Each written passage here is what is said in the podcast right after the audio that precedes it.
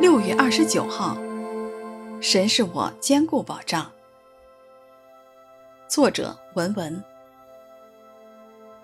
神是我坚固的保障，他所引导完全人行他的路。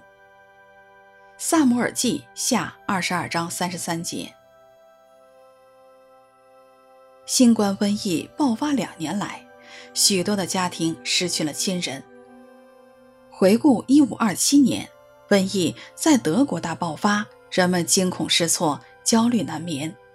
伟大的神学家马丁·路德根据诗篇第四十六篇写下了著名的赞美诗：“上主是我坚固保障，上主是我坚固保障，是我山寨和避难所。”数百年来，这首诗被全世界基督徒所传唱，激励和安慰了无数的信徒。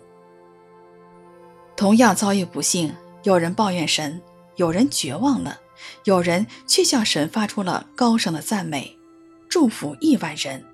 这完全取决于人们对神的认识。如果基督徒坚信神是慈爱、全能、永不改变的生命之主，当难处临到，能坚定跟随神，毫不动摇，并且发出赞美和歌唱。我们就能经历神是我坚固的保障，他引导完全人行他的路的恩典。耶和华是大卫的神，是马丁路德的神，他也是我们的神。耶稣基督昨日、今日、明日永不改变。在大患难的时期，神永远是我们坚固的保障。